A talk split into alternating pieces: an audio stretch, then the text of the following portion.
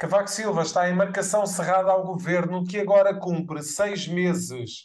Para muitos, já parecem seis anos. O ex-governante acusa António Costa de falta de autoridade para demitir Pedro Nuno Santos, o mesmo ministro que parece ter sido desautorizado com o anúncio do chefe do governo. A TAP é mesmo para vender e a perder dinheiro, se for o caso. Damos ainda um salto até ao Brasil, onde a novela das presidenciais vai ter cenas dos próximos capítulos até ao final do mês. Esse e outros temas estarão em análise no episódio 72 de Maquiavel para principiantes. É um podcast do Jornal Económico da autoria do especialista em comunicação Rui Calavato. Olá, Rui, muito boa tarde. Olá, Temos Zé aqui Carlos. vários temas e gostarias de começar precisamente pelo artigo de opinião de Cavaco Silva no público para marcar aqui os seis meses Sim. do governo, do novo governo de António É. Costa. Olá, boa tarde a todos. Uh, sim, vou começar por isto. Portanto, Cavaco Silva habitualmente faz-nos uh, sempre questão de aparecer, neste caso até quase marcando o tempo. Parece que se formos ver a- a- a- os tempos em que ele intervém, portanto, ele próprio começa o artigo a dizer que há seis meses escreveu um artigo. Depois, passados três meses, deu a entrevista a Maria João Vildes para a CNN. E, portanto, agora, passados três meses da CNN e seis meses do artigo, volta Uh, e depois o artigo é de facto é engraçado, chama-se Ajudar o Governo a encontrar o rumo certo. Ora bem, até parece que António Costa está interessado nos conselhos de Cavaco Silva, quer dizer, era uma, é uma coisa que ah, ninguém lhe pediu opinião, que eu saiba, da parte do governo, e portanto, mas atenção, isto é o lado que eu estou quase a ironizar, porque, como é óbvio, em todos os países deve ser assim. Um- uma pessoa que foi um chefe de Estado merece sempre respeito e merece sempre ser escutado. Pois as pessoas podem não gostar ou podem gostar. Eu, como sabem, já ouviram aqui, eu não sou, nunca fui adepto de Aníbal Cavaco Silva, uh, nunca gostei da figura, nunca gostei da, da sua maneira de agir e das oportunidades que perdeu quando teve maiorias absolutas e recebemos os fundos europeus, e portanto fico bem já uh, explícito. Nunca gostei da sua postura em, São Be- em, perdão, em Belém, e depois, mesmo na parte final, como é sabido, estava completamente distante dos portugueses, e portanto até foi importante o afeto de Marcelo naquela fase, naquela fase posterior.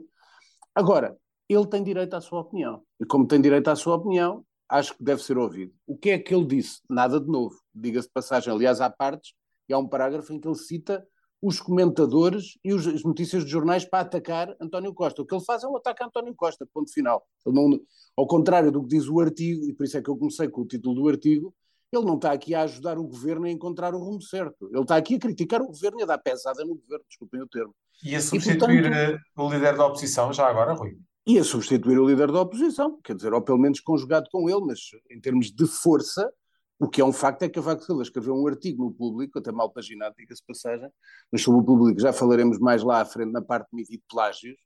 Ahm, mas eh, o que se viu depois foi a repercussão que teve em termos de televisão, nos principais jornais, eh, nos telejornais generalistas, eh, e portanto teve muita repercussão, como é hábito, quando o professor Cavaco Silva fala, escuta-se. Depois podem não gostar. Agora, de facto, há duas coisas que ele diz. É, Pedro Nuno Santos devia ser demitido, uma coisa que eu fui um dos primeiros a dizer em televisão na CNN naquela noite, onde disse que ele foi humilhado, e já lá iremos também, porque ele parece que ficou muito chateado por alguns comentadores dizerem que ele foi, hum- que ele foi humilhado, mas eu já explicarei. E depois também fala desta questão da, da Ministra da Agricultura, que foi de facto contra a CAP eh, e foi dizer que a CAP apoiou outros partidos contra o PS e, portanto, e que de facto, em termos de do que é a autoridade do Primeiro-Ministro, isso que Cavaco Silva sempre teve autoridade quando foi Primeiro-Ministro sobre o seu governo, há uma perda de autoridade. Este é o facto concreto e mais importante, é a da perda da autoridade de António Costa perante dois ministros que parece que fazem aquilo que lhes apeteceu.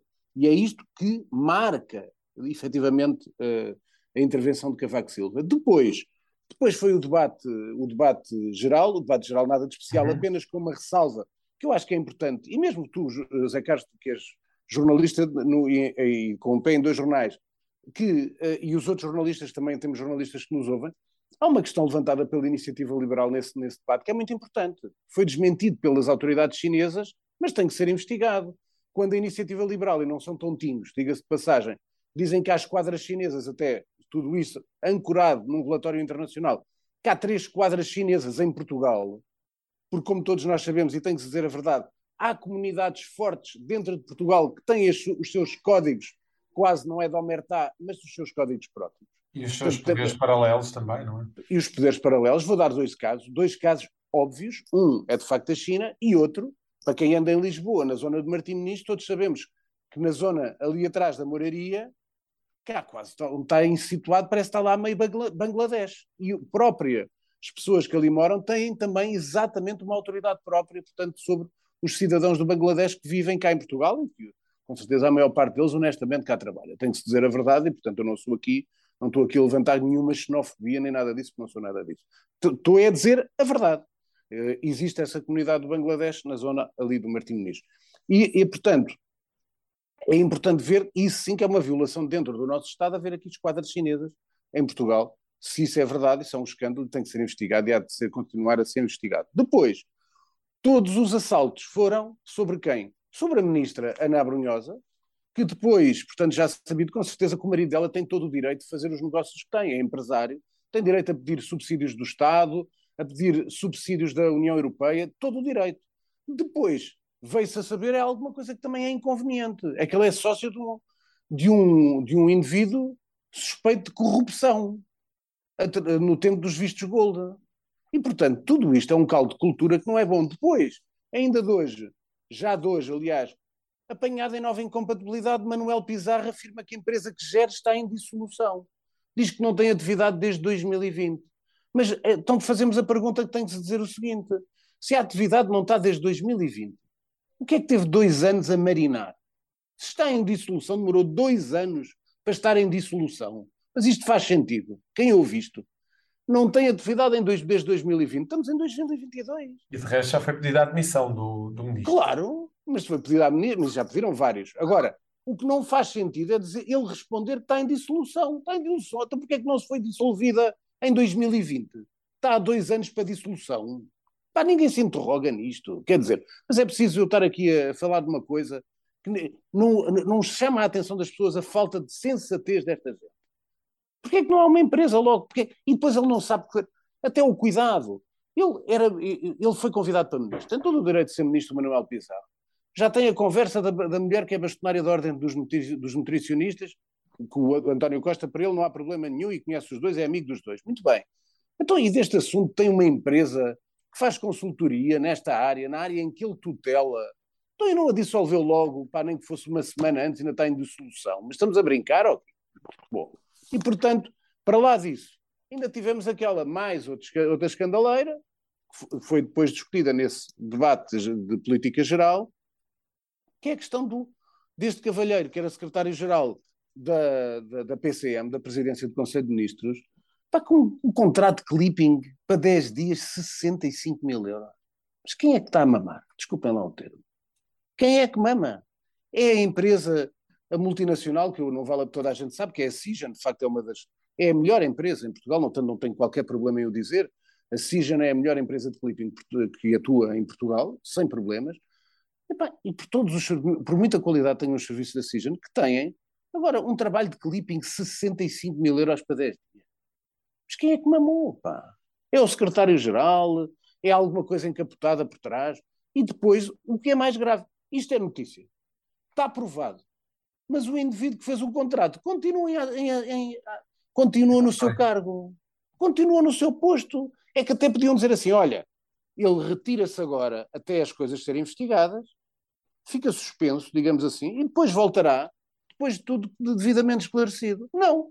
Um contrato de clipping de 65 mil euros. As pessoas têm a noção quanto é que custa um contrato de clipping. Imagina que há uma empresa que trabalha comigo e diz-me assim: Olha, Rui, preciso de um contrato de saber um clipping inquérito, só para explicar a quem não sabe, escolhe três palavras, tipo como se fossem password. Imagina que tu, Zé Carlos, trabalhas no Jornal Económico e diz assim: Olha, eu quero ter um contrato com a Cision, quero que veja Zé Carlos Lourinho, uh, Jornal Económico, e imagina, desculpa o termo, não levas mal, a, a, mal, a revelação, moras em Mafra, e metes Mafra.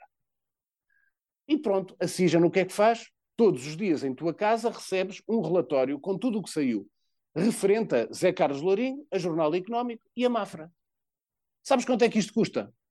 Não vou dizer, porque é um escândalo, porque por 10 dias pode-se fazer contratos a 1.500 euros por mês. E estes cavalheiros, por 10 dias, fizeram um contrato de 65 mil euros. Se não há corrupção, há aqui alguma coisa.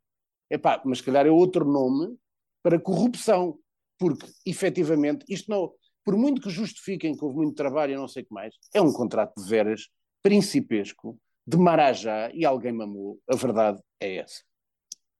Rui, uh, gostarias de falar do, do, do caso de, dos outdoors do Marquês, Carlos Moedas uh, e a Câmara de Lisboa, naturalmente, retiraram os últimos quatro outdoors, com o PCP a queixar-se aqui de uma atitude de censura pelo facto de terem cartazes. Eu já tinha contado aqui e isso tenho que dizer.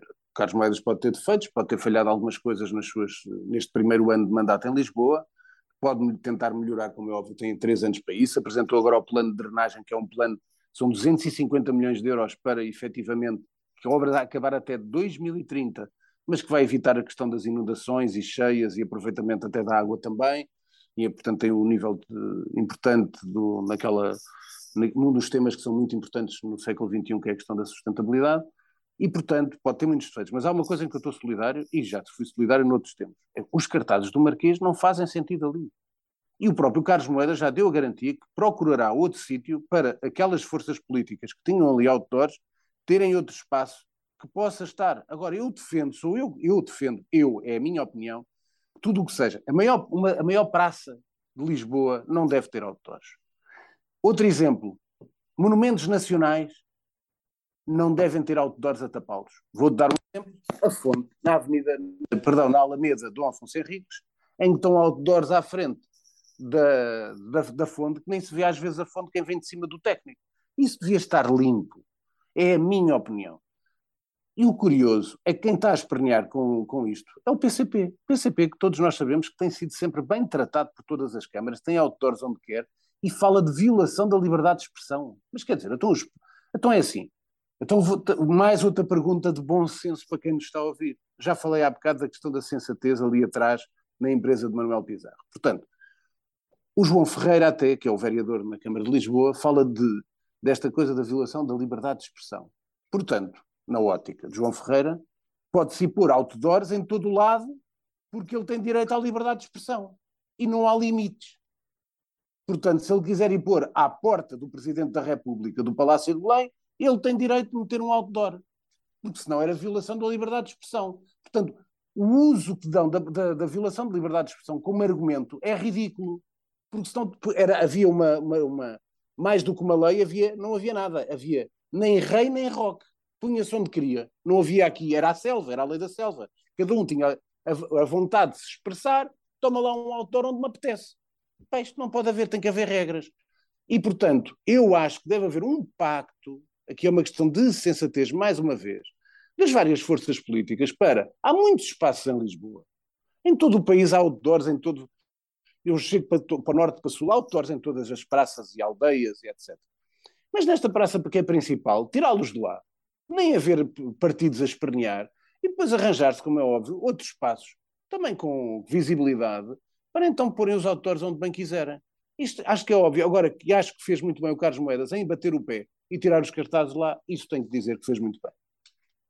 Rui, recuamos aqui uh, para um, um, dos temas que já uh, mencionaste no início, precisamente o debate uh, parlamentar, e um momento, um dos mais importantes que aconteceu nesse debate foi precisamente a troca de, de, de argumentos de António Costa, Primeiro-Ministro, com o deputado Carlos Guimarães Pinto, da Iniciativa Liberal, isto a propósito da privatização da TAP, mais uma vez com o Pedro Nuno Santos aqui no meio deste, Ora desta bem, argumentação.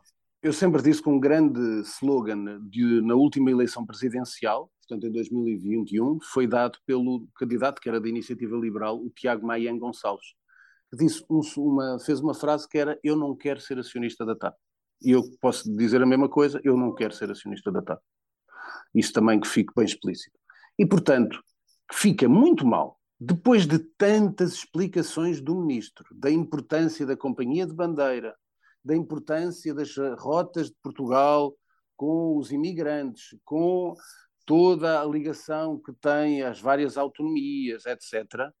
Eh, depois, passado este tempo, depois de Portugal, depois dos nossos bolsos injetarem dinheiro na TAP, depois dos nossos bolsos pagarem indenizações para os despedimentos na TAP, agora parece que já não há, já não, é, não há interesse nenhum, nem na bandeira, nem nas comunidades, nem nos imigrantes, e, portanto, é anunciado que se vai privatizar a TAP e, disse o próprio Primeiro-Ministro, é possível até que se perca dinheiro com isso.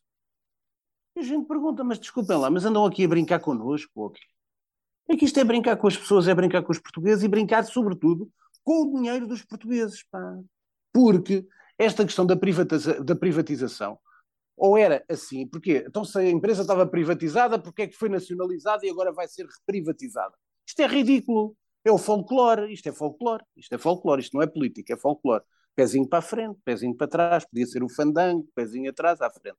Pá, isto é folclore, isto não é política e, sobretudo, não é sério com os dinheiros dos portugueses. Pior, Pedro Nunes Santos foi dar uma entrevista ao Vítor Gonçalves à RTP, onde se queixou, Prova de vida, não é? que, achou, que achou que, muito estranho, que os comentadores, isso é que o chateou, palavras dele, tenham falado, depois dele ter pedido desculpa, tenham falado em humilhação. Ora bem, eu tenho, não tenho culpa que se o Pedro Nuno Santos gostou que eu tivesse dito em televisão que ele tinha sido humilhado mais do que uma vez. Mas ele foi humilhado. E aquela questão que ele está a ser, mais uma vez, está a fazer um malabarismo. Porque ninguém disse que ele foi humilhado por pedir desculpa. Pedir desculpa foi o que ele combinou com o primeiro-ministro para se sair menos mal. Porque ele foi humilhado pelo primeiro-ministro. E foi humilhado porquê? Porque ele fez uma conferência de imprensa, ele fez um anúncio, foi dar entrevistas às televisões todas a falar que tinha já a solução toda, passou por cima do primeiro-ministro, o primeiro-ministro estava em Espanha, chegou a Portugal e ele teve que dizer que era um erro de comunicação e pedir desculpa e meter a viola no saco. Ele foi humilhado, não é por pedir desculpa. Pedir desculpa, toda a gente, quando se engana, deve pedir desculpa, não fica mal. Isso ninguém leva a mal. Ele foi humilhado porque foi humilhado pelo primeiro-ministro. Portanto, se ele não gosta que os comentadores digam que ele foi humilhado, sabes o que é que ele devia ter feito quando foi humilhado? Era, se o primeiro-ministro não o demitiu, se tivesse uh, espinha dorsal para a direita, era demitir-se ele próprio. E não o fez. Portanto, foi humilhado. Se não gosta que os comentadores digam que ele foi humilhado, não se deixe humilhar. Rui, falaste há bocadinho de um passinho à frente, outro passinho atrás. Tivemos o caso do Arte Lima, que foi uh, libertado da prisão da carregueira pelo facto de ter cumprido uma pena de prisão por burla qualificada desde abril de 2019, o caso Homeland, e voltou a ser detido agora para uh, averiguações relativamente ao alegado assassinato de Rosalina Ribeiro. Como é que tu viste este caso? É o tal, por isso é que já estava, parecia que estávamos combinados, um passinho à frente e outro passinho atrás. E foi mesmo. Teve... Agora, o que é que é importante? Vamos lá ver. Se ele é corrupto, tem que estar preso e cumprir a pena que deve cumprir. Ponto. Se matou a senhora Rosalina Ribeiro, tem que estar preso com. E se matou a senhora e se provarem que foi a senhora, foi morta por ele, tem que ter uma pena duríssima, porque não se mata, não se mata nenhum ser humano. O que é que é mau nesta história? É que, mais uma vez, a justiça é ridícula. Tu não podes pôr uma pessoa cá fora e, no minuto seguinte, voltarem-no a prender. Porque é ridículo. Até por uma questão até... É assim, toda a gente pode dizer e tem direito de dizer pá, o que era certo era ele nem ter saído da prisão. Poderei concordar se for provado que ele é corrupto e se for provado que ele matou a senhora. Agora, um prisioneiro que é solto tem direito a algumas, há que haver algum respeito. Portanto, anunciarem que ele sai e no minuto, segundo, no minuto seguinte estar lá a polícia e metê-lo outra vez de cana, desculpem o termo, é uma falta de respeito com um cidadão. A Duarte Lima, o Zé Carlos Lourinho, o Rui Calafate, quem nos ouve são cidadãos. E todos merecem respeito e têm algumas prerrogativas. Ora bem, o que a justiça fez é completamente incorreto e a prova que a justiça não funciona bem e continua e vai continuar, esse é que é o problema, funciona mal e depois, quem é o responsável por isto? E a pergunta, sabes que esta é uma pergunta de retórica. O responsável por este triste espetáculo, ninguém sabe quem é, não se demite e não vai ser demitido. E continuamos a brincar com tudo, como é habitual em Portugal. Rui, continuamos nos temas nacionais. O último tema nacional, relativamente a um caso uhum. uh, que envolveu a Universidade Católica e um descendente de um benemérito da universidade. Para mim é uma vergonha. Eu andei na Universidade Católica, uh, estudei para lá entrar, uh, fui um bom aluno Devo muito à, à Universidade Católica, foi a Universidade Católica que me propôs, que me proporcionou o primeiro estágio, foi a Universidade Católica que me fez ser o primeiro aluno do curso de Comunicação Social a estagiar num jornal, uh, estágio oficial, na, na, no caso, em 1995, no Jornal Semanário. Portanto, devo muito à Universidade Católica. Se a Universidade Católica é o mesmo que era quando eu lá estava, não. Tem-se deteriorado a olhos vistos. Se calhar as cúpulas da Universidade Católica não têm a mesma dimensão intelectual e social que tinham no passado outros, uh, outras direções e outras reitorias. E é, para mim é uma vergonha que ainda no século XXI haja lugares cativos para filhos e descendentes de, de beneméritos de excelência. Portanto, isto parece quase uh, uma aristocracia de outros tempos. Aqui apenas, portanto, alguém que deu dinheiro à Universidade Católica, alguém que ajudou a Universidade Católica, portanto, podia ter um neto, um bisneto que era um burro completo, mas por ser uh, descendente de, de um mérito, tem sempre lugar na, na Universidade Católica. E isto é, não é uh, trabalhar para que todos tenham as mesmas oportunidades, pelo contrário, é dar uh, as oportunidades a uma elite que tem dinheiro e que depois faz aquilo que bem lhe apetece. E, portanto, para a Universidade Católica é uma vergonha completa. Rui, passamos para os temas internacionais, com o natural destaque relativamente ao resultado da primeira volta das eleições presidenciais no Brasil, uma vitória de Lula na primeira volta. Uh, pegando aqui um bocadinho no teu título do artigo de opinião da, da última Sim. edição do Jornal, Jornal Económico, Económico, é um tiro no escuro prolongar-se esta decisão até 30 de outubro? Olha, eu fiz esse título, que era Brasil, um tiro no escuro. E era um tiro no escuro porque eu nunca falei aqui, nunca esperei que houvesse logo uma vitória à primeira volta. E, portanto, poderia acontecer. Aliás, está lá explícito no artigo, foi escrito antes da, no artigo, antes da, da resolução de domingo. E, portanto, o artigo, como é sabido, sai à sexta-feira. Uh, e, portanto, eu, uh, eu e acho que todas as pessoas que trabalham e que acompanham as eleições brasileiras, mais uma vez foram enganados pelas sondagens. E é tempo de ver se alguma, depois disto, já passaram dois dias, estamos a gravar na terça-feira, e como cá em Portugal também, onde as empresas de sondagem se enganam bastante, e há uma coisa em comum com o Brasil, é que ninguém se demite. Mais um caso onde ninguém se demite, ninguém é responsável e, portanto, erraram, paciência, foi azar, foi o momento, como dizem as empresas de sondagem, a gente analisa o momento, mas depois os dias evoluem, as coisas mudam, mas a verdade é esta. O maior derrotado deste processo eleitoral foram as empresas de sondagens brasileiras. E já lá vou. Depois, as empresas de sondagem acertaram no intervalo em média, no intervalo de Lula. Diziam entre 47 e 51. Teve 48, acertaram. O falhanço foi com Bolsonaro. Porque Bolsonaro, os intervalos eram 30, entre 34 e 38. Bolsonaro teve 43, portanto ataque a ataque com Lula. Mas é pior, onde é que as empresas de sondagens falharam à grande e à francesa e à brasileira? É que falharam, e eu disse isto várias vezes, até disse aqui no, no podcast na semana passada, que é um caso que é óbvio. Quando um candidato qualquer que ele seja, no Brasil, é anunciado, quando eu digo anunciado, portanto, está em todas as sondagens, à frente nos três maiores colégios eleitorais do Brasil, que são São Paulo, Minas Gerais e Rio de Janeiro, esse candidato habitualmente ganha. Ora bem, onde é que as sondagens falharam fortemente? Uma semana antes das eleições, sem nada nenhum, nada que alterasse as coisas, menos de uma semana. Em São Paulo, Lula estava à frente com 11 pontos de vantagem. O que é que aconteceu? Bolsonaro ganhou em São Paulo. Ponto. Erro crasso das sondagens, porque é o maior colégio eleitoral, tem 35 milhões de eleitores. Em Minas Gerais, davam uma vantagem fortíssima de Lula, com mais de 15 pontos de vantagem. O que é que aconteceu? Houve uma vantagem de Lula, mas curta. No Rio de Janeiro, uma vantagem de Lula de 6% no, no, no, estado de Jair Bolsonaro. O que é que aconteceu? Bolsonaro ganhou no Rio de Janeiro. Portanto, nos dois maiores colégios, em dois de três dos maiores colégios eleitorais, Bolsonaro ganha São Paulo e ganha Rio de Janeiro. E as empresas de sondagem falharam 66%, porque diziam que Lula ganhava nos três. O que é que aconteceu até nos governos estaduais? Porque há eleições para, para os, os estados no Brasil. O Brasil tem 26 estados e o Distrito Federal. Nestes três mesmos estados, havia uma grande dúvida. Eh, no Rio de Janeiro, ganhou o governador do Rio de Janeiro, que é do partido Bolsonaro. Ponto.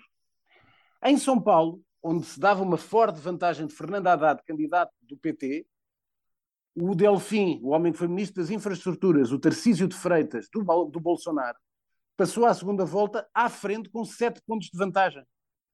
E em Minas Gerais, onde o PT, diga-se na sua história, nunca foi forte, foi sempre um Estado que era. Ah, e aliás, em São Paulo, diga-se de passagem, o governador era Rodrigo Garcia, que ocupou o lugar depois da renúncia de João Dória, era do PSDB. Em 30 anos é a primeira vez que o PSDB não vai a uma segunda volta. É importante fixar-se isso. Em Minas Gerais, o governador Romeu Zema, que é do Partido Novo, que é da, da Liga, também do Partido Próximo de Bolsonaro, mas não é Bolsonaro, porque ele é, um, é diferente, é um homem diferente, não é muito colado ao Bolsonaro, e o Romeu Zema é um dos homens que daqui a quatro anos poderá ser candidato a presidente do Brasil, ganhou a, a primeira volta contra o candidato apoiado por Lula, Alexandre Calil. Portanto, o que é que eu quero dizer? O caldo de cultura mudou todo e a culpa é das sondagens porque falharam em todo o lado. Esta é a realidade. Depois, vai ser duro outra vez, e agora, meus caros amigos, o tal tiro no escuro que eu disse no meu artigo, por, por, é, é ainda, mais, é é mais forte. Porquê? Não é só o que vai acontecer no dia depois da segunda volta. É porque é um tiro no escuro neste momento, porque tanto Lula como Bolsonaro podem ganhar. Portanto, se alguém diz Bolsonaro já perdeu, ou é burro ou está mal informado. Bolsonaro, depois desta dinâmica e destes resultados em São Paulo e no Rio de Janeiro, tem todas as condições para ganhar. Por isso é que Lula, no discurso de logo a seguir às eleições, disse que eu com o Fernando Haddad vamos trabalhar porque São Paulo vai ser essencial. Pois vai, são 35 milhões de eleitores, é o maior colégio eleitoral, e se Haddad perder com, está neste momento com 7% atrás do Tarcísio de Freitas, e se na segunda volta o Tarcísio de Freitas ganhar forte, é sinal que Lula é muito dificilmente poderá ser presidente do Brasil. Portanto, é ali naquele laboratório, é ali naquela campanha que em São Paulo se vai decidir muito do que se vai passar no Brasil. Agora, como eu escrevi e acertei no Jornal Económico, um tiro no escuro, porque qualquer um dos dois pode ganhar. Quem dificilmente irá continuar a liderar o governo britânico é Liz Truss, uh, pelo menos a avaliar pelas reações absolutamente negativas ao plano é, fiscal. É, que... O plano fiscal, ela diz que é para continuar, o plano fiscal dela foi obrigada a recuar e face à quebra dos mercados, essa é a realidade. Depois vai, está a haver a convenção do Partido Conservador e muita gente duvida da capacidade de Liz Truss se manter.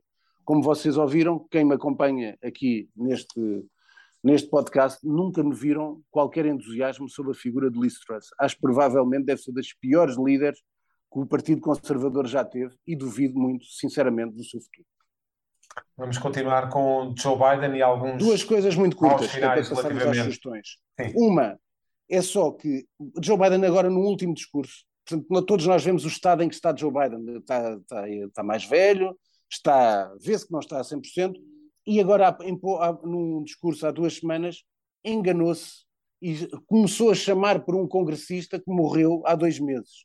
Portanto, não é bom sinal. Segundo, só uma nota perigosa, que é temos de estar atentos para evitar outra pandemia dos morcegos da Rússia, por acaso se chama Costa 2. Aliás, isto aqui não estou a fazer humor, não tem nada a ver com o primeiro-ministro, é Costa K-H-O-S-T-A. Portanto, não estou aqui a fazer humor.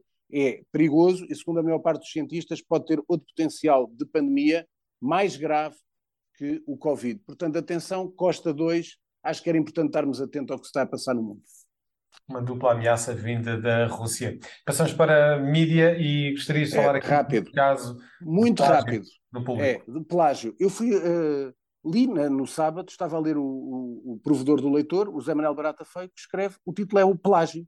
E, portanto, há um jornalista do público que se chama Vítor Blanciante, não tenho nada contra, sempre o respeitei enquanto leitor, porque ele era um colunista, ele escrevia sobre música no Y, e, portanto, e bem sobre eletrónica, música, as novas, as novas tendências portuguesas também no mundo, e sempre respeitei o Vítor Blanciano. O que é que acontece? Foi promovido e foi passar a escrever sobre outro tipo de artigos, política do qual não sabe rigorosamente nada, a não ser preconceitos, e portanto o que é que aconteceu? Foi apanhado por uma leitora, foi reconhecido pelo provedor do leitor e portanto fez um plágio copiado totalmente de frases de um pensador e de um artigo do El País. O que é que isto significa e o que é que, mais uma vez, eu vou repetir? O tal bom senso.